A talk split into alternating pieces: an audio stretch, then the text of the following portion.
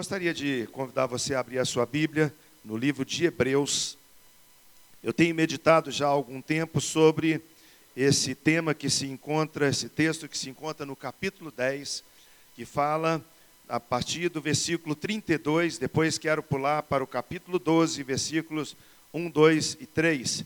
Diz assim: Lembrai-vos, porém, dos dias anteriores, em que, depois de iluminados, sustentaste grande luta e sofrimentos ora expostos como em espetáculos, tanto como de opróbrio como de tribulações, ora tornando-vos coparticipantes com aqueles que desse modo foram tratados.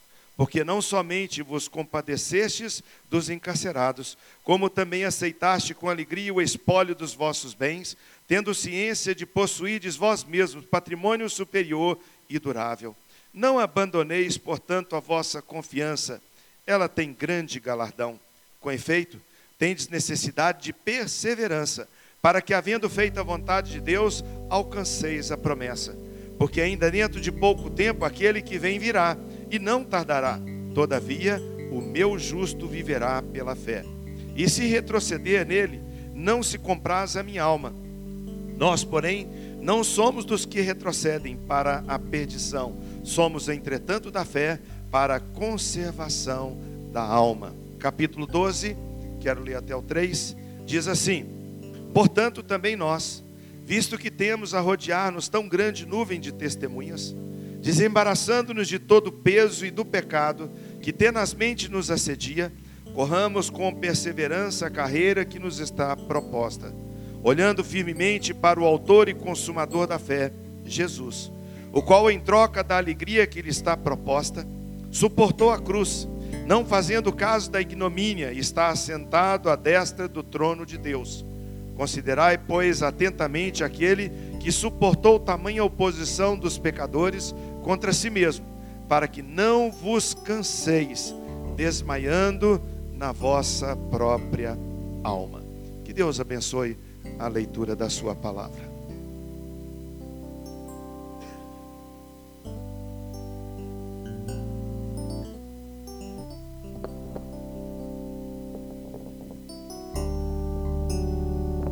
Sejas meu universo. Não quero dar-te só um pouco do meu tempo. Não quero dar-te um dia apenas na semana. Que sejas meu universo. Não quero dar-te as palavras como gotas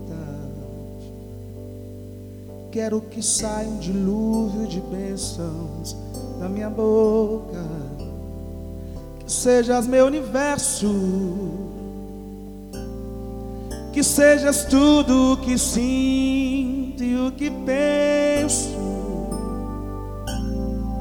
Que de manhã seja o primeiro pensamento e a luz em minha janela que sejas meu universo, que enches cada um dos meus pensamentos, que a tua presença e o teu poder seja o alimento. Jesus, esse é o meu desejo, que sejas meu universo.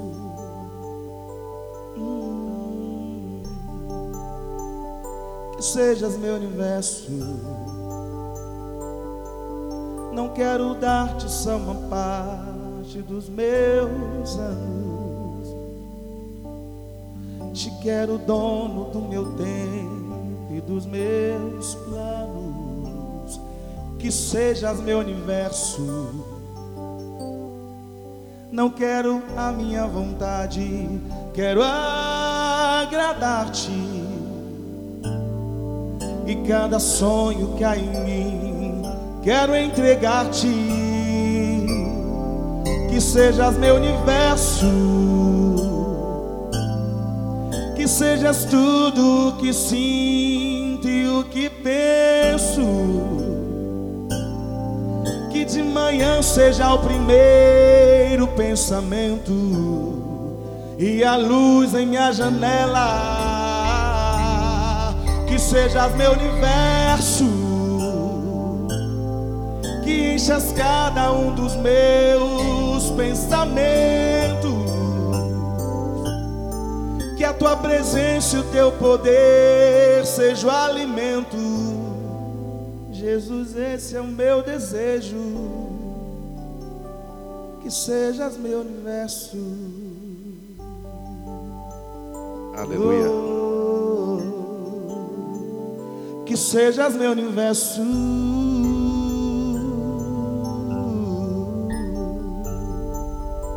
Que sejas meu universo. Portanto, também nós, visto que temos a rodear-nos tão grande nuvem de testemunhas, desembaraçando-nos de todo peso e pecado que tenazmente nos assedia, corramos com perseverança a carreira que nos está proposta, olhando firmemente para o Autor e Consumador da fé, Jesus, o qual, em troca da alegria que lhe estava proposta, suportou a cruz.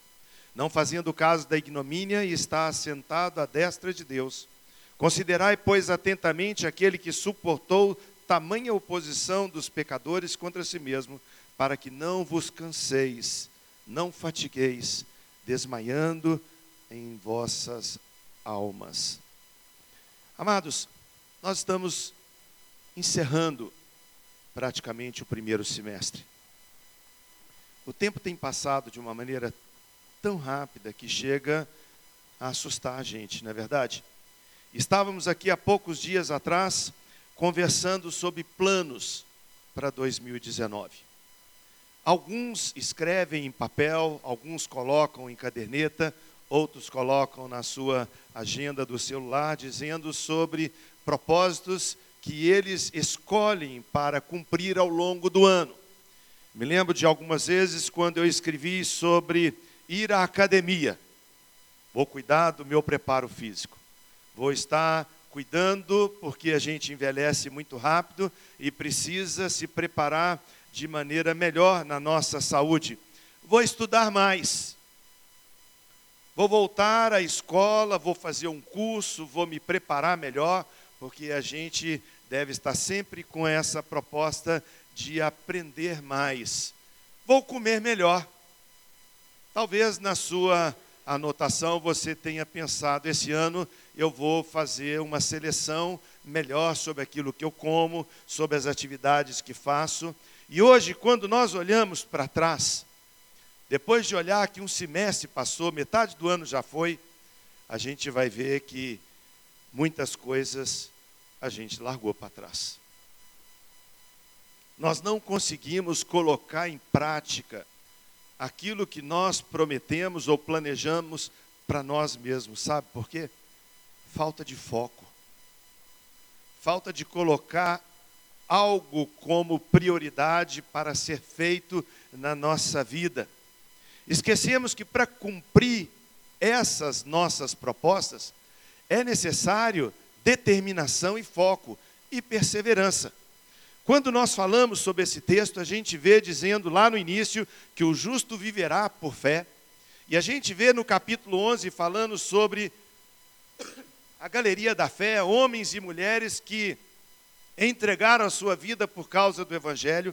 A Bíblia diz que pessoas que foram cerradas ao meio, pessoas que foram mortas por perseguição por causa do Evangelho, mas elas perseveravam. E a palavra nos diz que nós não somos daqueles que desanimam, daqueles que entregam os pontos, daqueles que, por um motivo ou outro, logo desanimam. Hoje cedo, pastor Joaquim falando sobre vigiar e orar, ele fala sobre algumas, alguns conceitos que nós temos na nossa mente que nos levam a não vigiar e orar. Dentre eles, até aquela própria ideia falsa de que, já que nós não vamos conseguir mesmo, já que está difícil demais, a gente não vai conseguir chegar, por que, que a gente vai então lutar e batalhar para conseguir? Esquecemos de colocar prioridades na nossa vida e nós não focamos naquilo que é o mais importante. E sem foco, a preguiça vence a obrigação da academia. Ah, hoje está mais frio do que ontem, eu acho que eu não vou não. A preguiça faz isso, sem foco.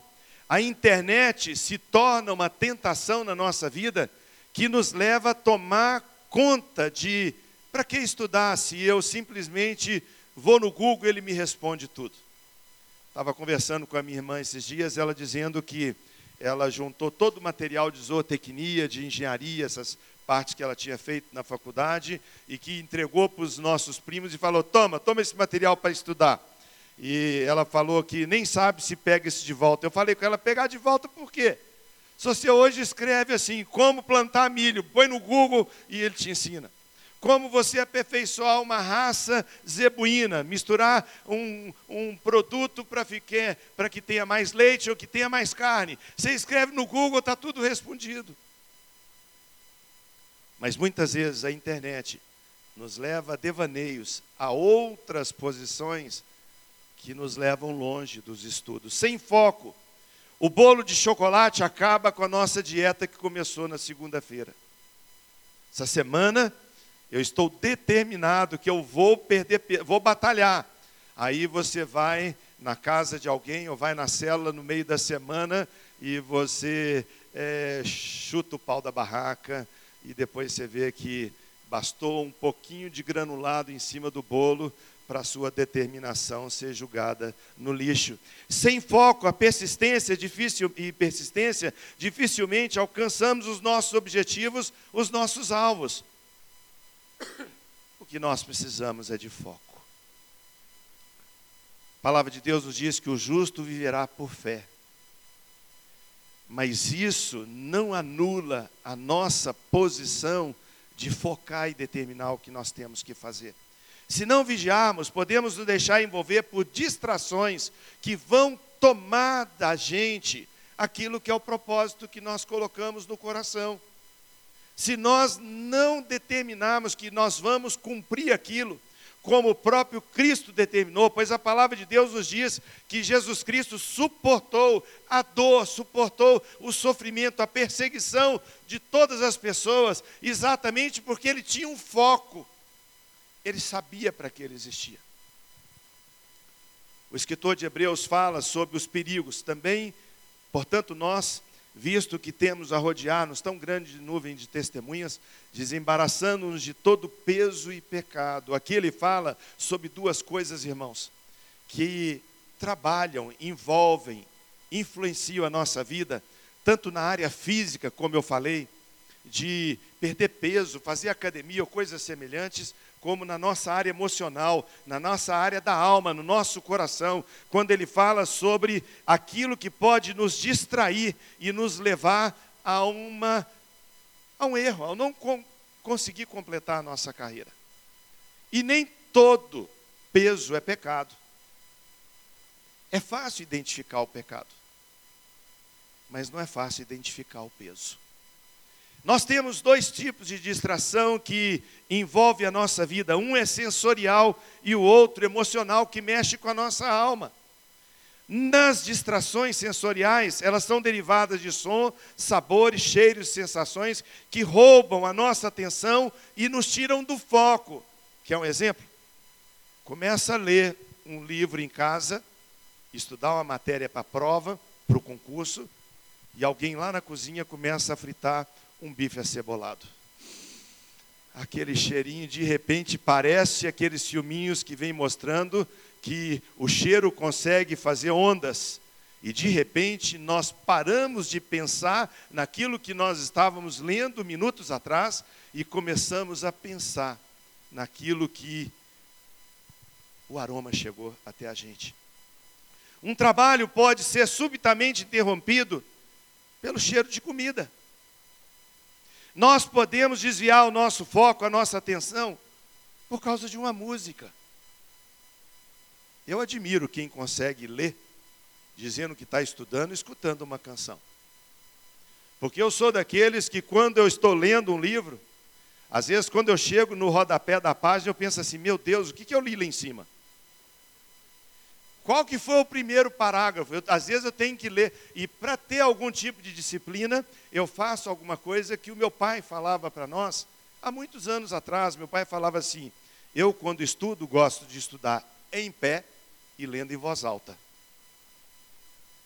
Para que outros sentidos possam ser colocados naquele foco, naquilo que eu estou fazendo. Se eu estou lendo em voz alta, e se você passar aqui na igreja e ver as nossas salas, tem um vidrinho em cima.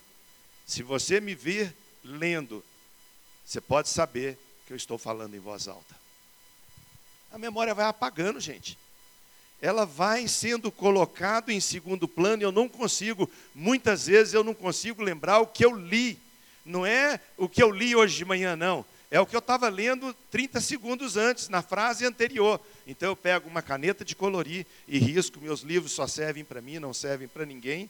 Ou então a pessoa vai ver os meus vícios quando forem ler os livros que eu uso, porque eu rabisco e escrevo do lado. É fácil distrair os pensamentos, o nosso foco, com pensamentos que vêm na nossa mente e você fala: Meu Deus, como é que eu fui pensar nisso agora? Como é que a gente deixa a nossa mente devagar tanto? Já chegou a ser impossível concluir alguma coisa por causa dessas coisas externas, como eu disse, o cheiro, o som e algumas coisas que vêm, sensações, sabores que podem nos atrapalhar.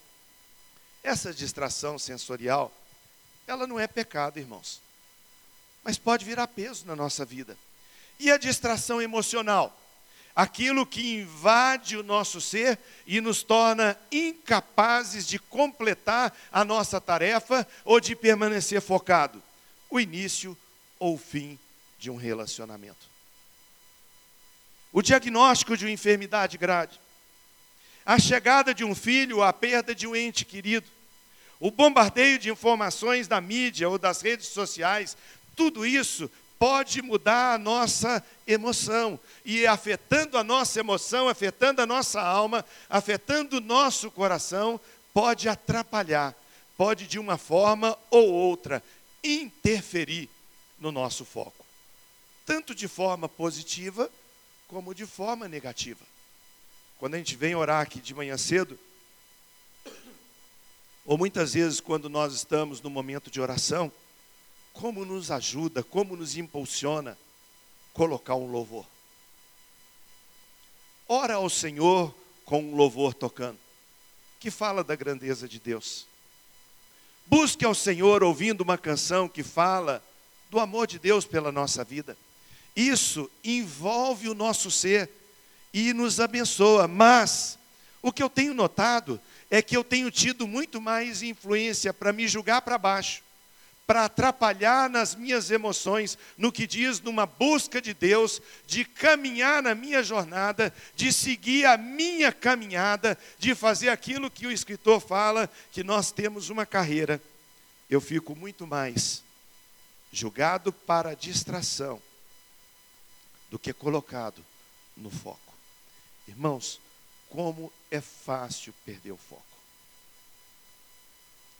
Como que é fácil perder a direção da nossa vida. A razão pela qual a maioria das nossas metas não são alcançadas é porque nós não permanecemos no foco. Escolas não são acabadas, livros não são encerrados, projetos não se concluem, porque nós nos deixamos levar por distrações. E eu acredito, irmãos, que o maior problema que nós enfrentamos hoje, nesses nossos dias, no que diz respeito a uma vida com Deus, é a nossa distração. E nem toda distração é pecaminosa. Assistir um filme, fazer alguma prática de esporte, comer com os amigos, celebrar a vida, tudo isso é legal. Mas quantas coisas nós temos no nosso dia a dia que nos tomam, nos tomam o tempo precioso e não conseguimos determinar ou concluir o nosso foco. Pequenas coisas do nosso dia a dia podem nos levar a fracassar. E o fracasso pode marcar de forma definitiva a nossa alma e podemos ficar presos no nosso passado sem conseguir romper. Quando nós estamos nesse tempo falando sobre o upgrade da nossa alma, quando nós estamos falando sobre cuidar da nossa alma, Nós estamos falando, irmãos, daquilo que se torna importante nas nossas emoções, aquilo que é significativo para os nossos pensamentos. A palavra de Deus é rica em dizer sobre o que pensar, pensar nas coisas lá do alto. Mas como vamos pensar nas coisas do alto? Com uma literatura que não presta, com filmes que nos levam a pensamentos ruins. Como manter a nossa mente em santidade se nós vimos na televisão, na internet, pornografia? Como vamos manter o nosso pensamento com coisas que nos falam sobre uma vida de humildade? Se nós só nos alegramos quando fala sobre o sucesso que a vida pode dar, sobre conquistar o ter, e isso fica em nós uma determinação de cada vez ganhar mais, de cada vez possuir mais, de cada vez conquistar mais. E tudo isso, irmãos, serve para nos tirar do foco de servir a Deus. O texto que nós acabamos de ler diz: O justo viverá por fé. Mas nós não temos vivido dessa maneira. Nós temos vivido pelo que nós enxergamos. Nós temos tentado viver pelo que nós alcançamos. Nós balizamos a nossa conquista ou não naquilo que os olhos podem ver, quem sabe na nossa conta bancária, quem sabe no patrimônio, patrimônio, que, patrimônio que conseguimos. Nós pautamos a nossa vida de sucesso ou não naquilo que os outros podem mensurar. E o inimigo tem usado a distração para nos tirar do foco. Um dia desses apareceu no noticiário uma matéria que falava acerca de dezenas de baleias. E essa semana eu lembrei disso quando eu vi aqui no Rio de Janeiro mostrando o pessoal num barco. Eles estão numa boia inflável, alguma coisa na, aqui na beirada da praia, quando uma jubarte vem e pula, e o pessoal fica extasiado com aquilo. Hoje já anunciaram que no programa à noite da televisão vai mostrar por que tantas baleias estão na costa brasileira. E um dia desses eu vi o noticiário, uma matéria que falava acerca de dezenas de baleias que foram encontradas mortas numa praia. Os cientistas ficaram intrigados. Pesquisaram o motivo daquela mortandade e descobriram que elas estavam perseguindo sardinhas. E não notaram que estava indo para um lugar muito raso.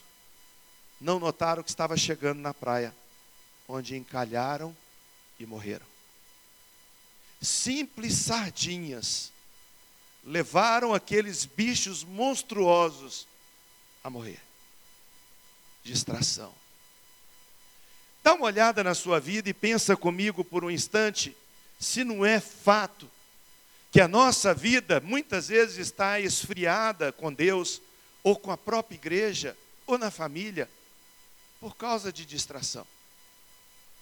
Não propriamente pecado dizer que está envolvido em roubo, em drogas, em pornografia ou coisas semelhantes, mas de repente nós olhamos e vemos que o nosso coração esfriou com distração. Que nós começamos a dar muito maior valor à nossa rede social do que à palavra de Deus.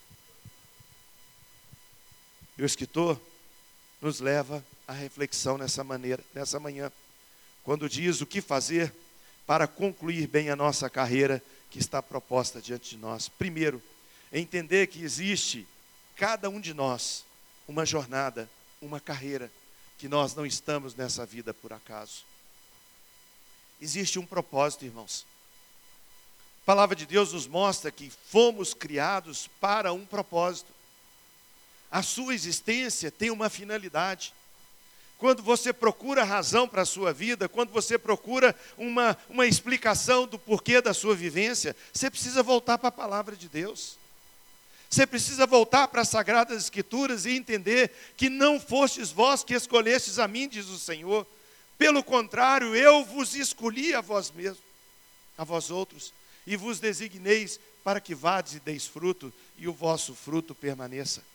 Nós fomos escolhidos a palavra de Deus, de Deus nos diz que nós somos sacerdócio real, nação santa, povo de propriedade exclusiva de Deus, que fomos chamados para proclamar as virtudes daquele que nos chamou das trevas para a sua maravilhosa luz. Nós que não éramos povo, hoje somos povo povo de Deus. Nós não fomos chamados para ser salvo da condenação do inferno apenas. Não fomos chamados apenas para morar com o Senhor no céu. Nós somos chamados para proclamar as virtudes do Senhor. Quantos de nós estamos envolvidos numa célula? Quantos de nós envolvemos a nossa semana, o nosso dia, um dia da semana, para juntar com amigos, convidar pessoas para ouvirem falar do amor de Cristo? Sabe, queridos, você tem amigos, pessoas do seu relacionamento que nunca entrariam numa igreja evangélica cristã, nunca entrariam. E batem no peito dizendo: Eu sou seu amigo, mas religião cada um tem a sua, essas escolhas são pessoais, mas com certeza aceitariam um convite seu para um cafezinho, para um encontro num lar, encontro de casais, encontro só de homens, de mulheres, onde você pode falar sobre a palavra de Deus. Estamos nesse período estudando nas nossas células sobre salmos que inspiram. Meus irmãos, quanta coisa boa Quanta possibilidade de mostrar o amor de Deus. É entender que existe uma carreira para a nossa vida. E o importante, queridos, não é como começamos. O importante é como vamos terminar.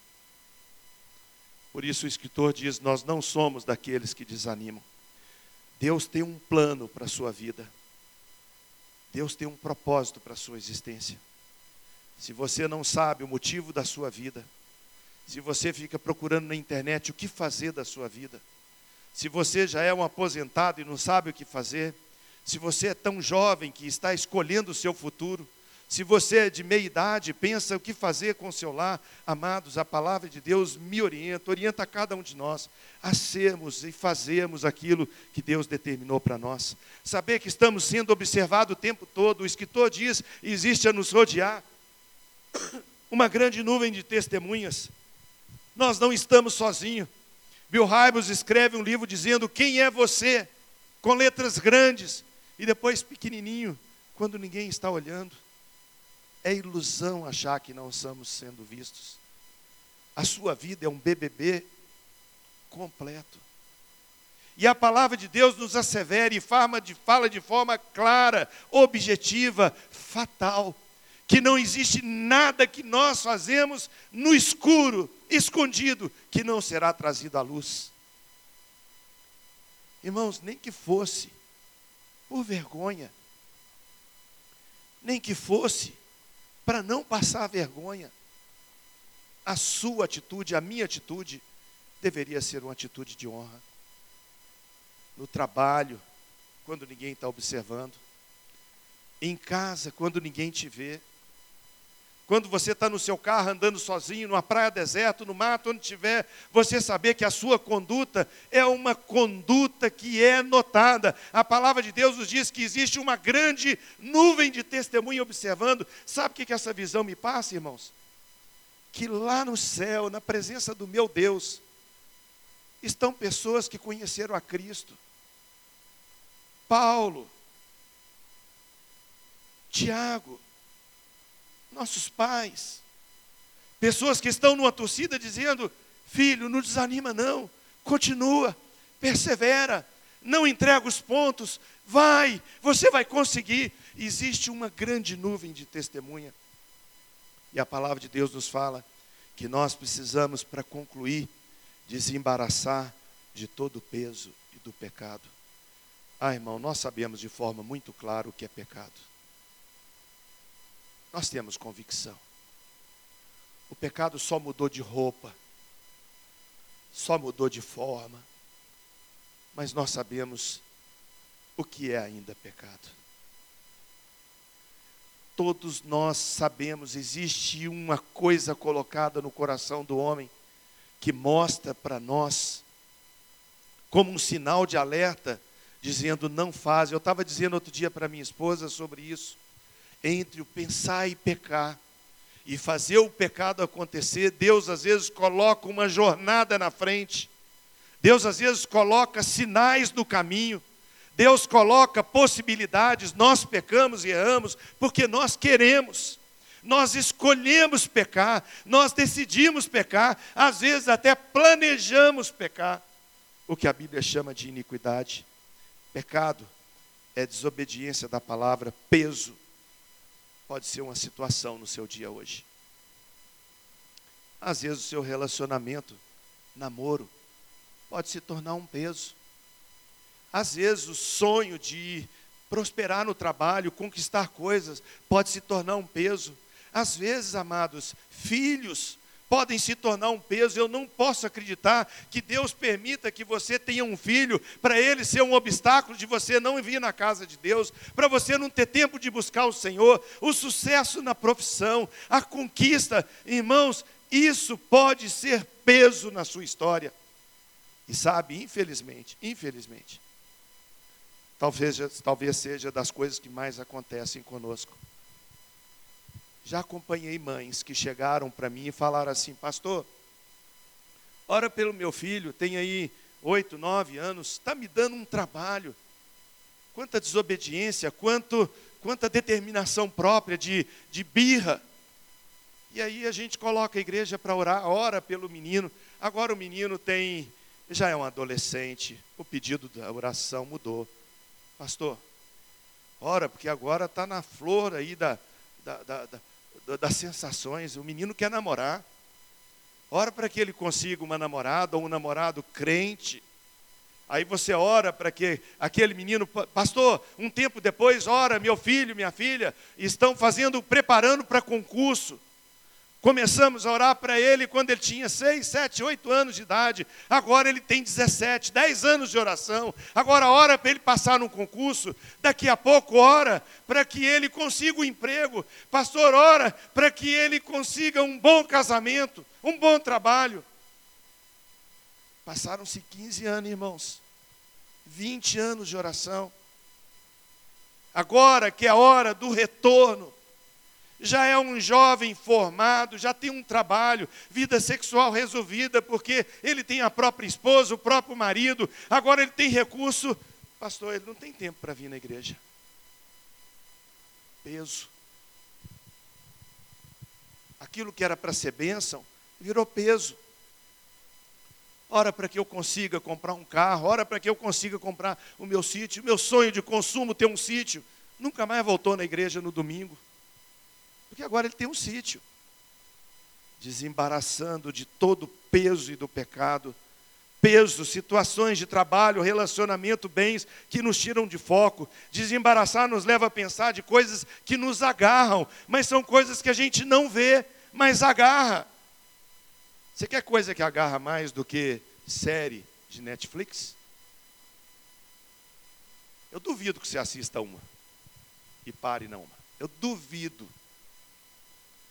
Quando você olha e fala assim, vamos ver mais um, só mais 40 minutos, já são 10 da noite, a gente vai até 10 e 40 aí de repente é 11 e meia, aí quando você olha no relógio fala, meu Deus, duas horas da manhã, e eu não li a palavra de Deus, e eu não escutei um louvor de adoração, e eu não fui no programa dos jovens, e eu não tive na vigília da igreja, e o grande desafio, olhando firmemente para o Senhor, Jesus Cristo. Jesus não se deixou envolver pelas dificuldades que enfrentou. Pedro fala com ele: de maneira alguma te deixarei ir para Jerusalém, lá eles vão te matar, arreda Satanás. Senhor, tem compaixão de ti mesmo. O diabo oferece para o Senhor Jesus a glória, a honra, e ele fala: arreda Satanás. Pedro disse para não ir, no Getsemane ele sua gotas de sangue, olhando para o Calvário, mas ele fala: Senhor, seja feita a tua vontade e não a minha. Sabe o que é isso, irmãos? Isso é foco. Eu comecei dizendo que nós estamos no meio do ano. Quantas coisas prometemos para nós mesmos e não cumprimos? Vida com Deus, relacionamento.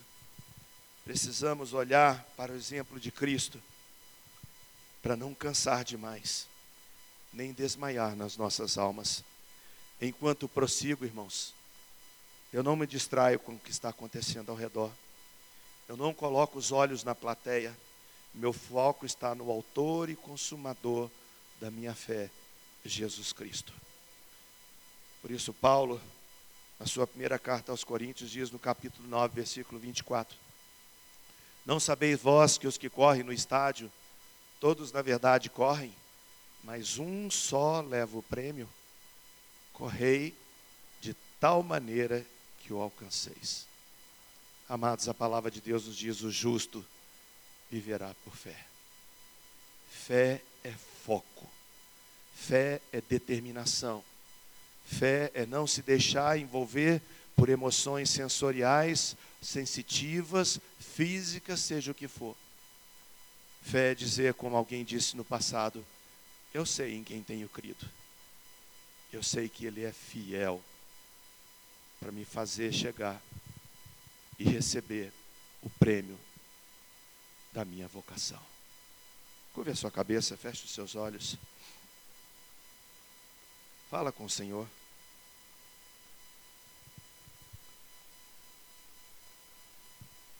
Peça a Deus para te ajudar a não pecar. A Bíblia diz: aquele que está em pé, cuide que não caia. Mas a Bíblia diz: não vos sobreveio tentação alguma que não fosse humana. Mas Deus é fiel, fiel, e vai te dar o escape. Você pode vencer a tentação. Mas talvez o maior problema que você enfrenta, como nós enfrentamos, num dia tão lindo como o dia de hoje, seja nossas distrações. Talvez a maior luta que nós temos hoje não seja contra Satanás. Talvez a maior luta que a gente enfrenta hoje não seja o adultério, não seja roubar, não seja matar. Possivelmente a maior luta que você enfrenta hoje que nós enfrentamos seja a nossa distração. Eu não chego tarde em jogo de futebol. Fui ao teatro uma vez em São Paulo. O artista mandou fechar as portas. Devolveu o dinheiro dos que chegassem atrasados, mas não veriam a peça foco. Todo atleta em tudo se prepara. Alguns se preparam para ganhar uma coroa corruptível. Nós, porém, a incorruptível. Por isso, Paulo diz que eu esmurro o meu próprio corpo, eu me levo à servidão para não ser desqualificado. O que mais desqualifica a nossa vida hoje é a distração. Pai querido, eu quero pedir em nome de Jesus que o Teu Espírito Santo venha nos socorrer nos ajudar a voltarmos para o trilho, para que a nossa alma não esteja desmaiada, para que a nossa alma não esteja desanimada, mas que nós possamos perseverar, desembaraçando de todo o peso e do pecado que tenazmente nos assedia, quer nos cercar, quer nos prender, quer nos emaranhar, quer nos deixar agarrado. Prosseguimos para o alvo, olhando firmemente para o Autor e Consumador da fé, Jesus Cristo. Nos ajuda, Senhor. Que nós possamos sair daqui nessa manhã com a nossa alma lavada no sangue de Jesus com a nossa mente transformada pela renovação da tua palavra. Leva-nos em paz para os nossos lares e livra-nos do mal. Nós oramos em nome de Jesus. Amém. Se você é pai de alguém do Dink, o Dink vai entrar por aqui, irmãos.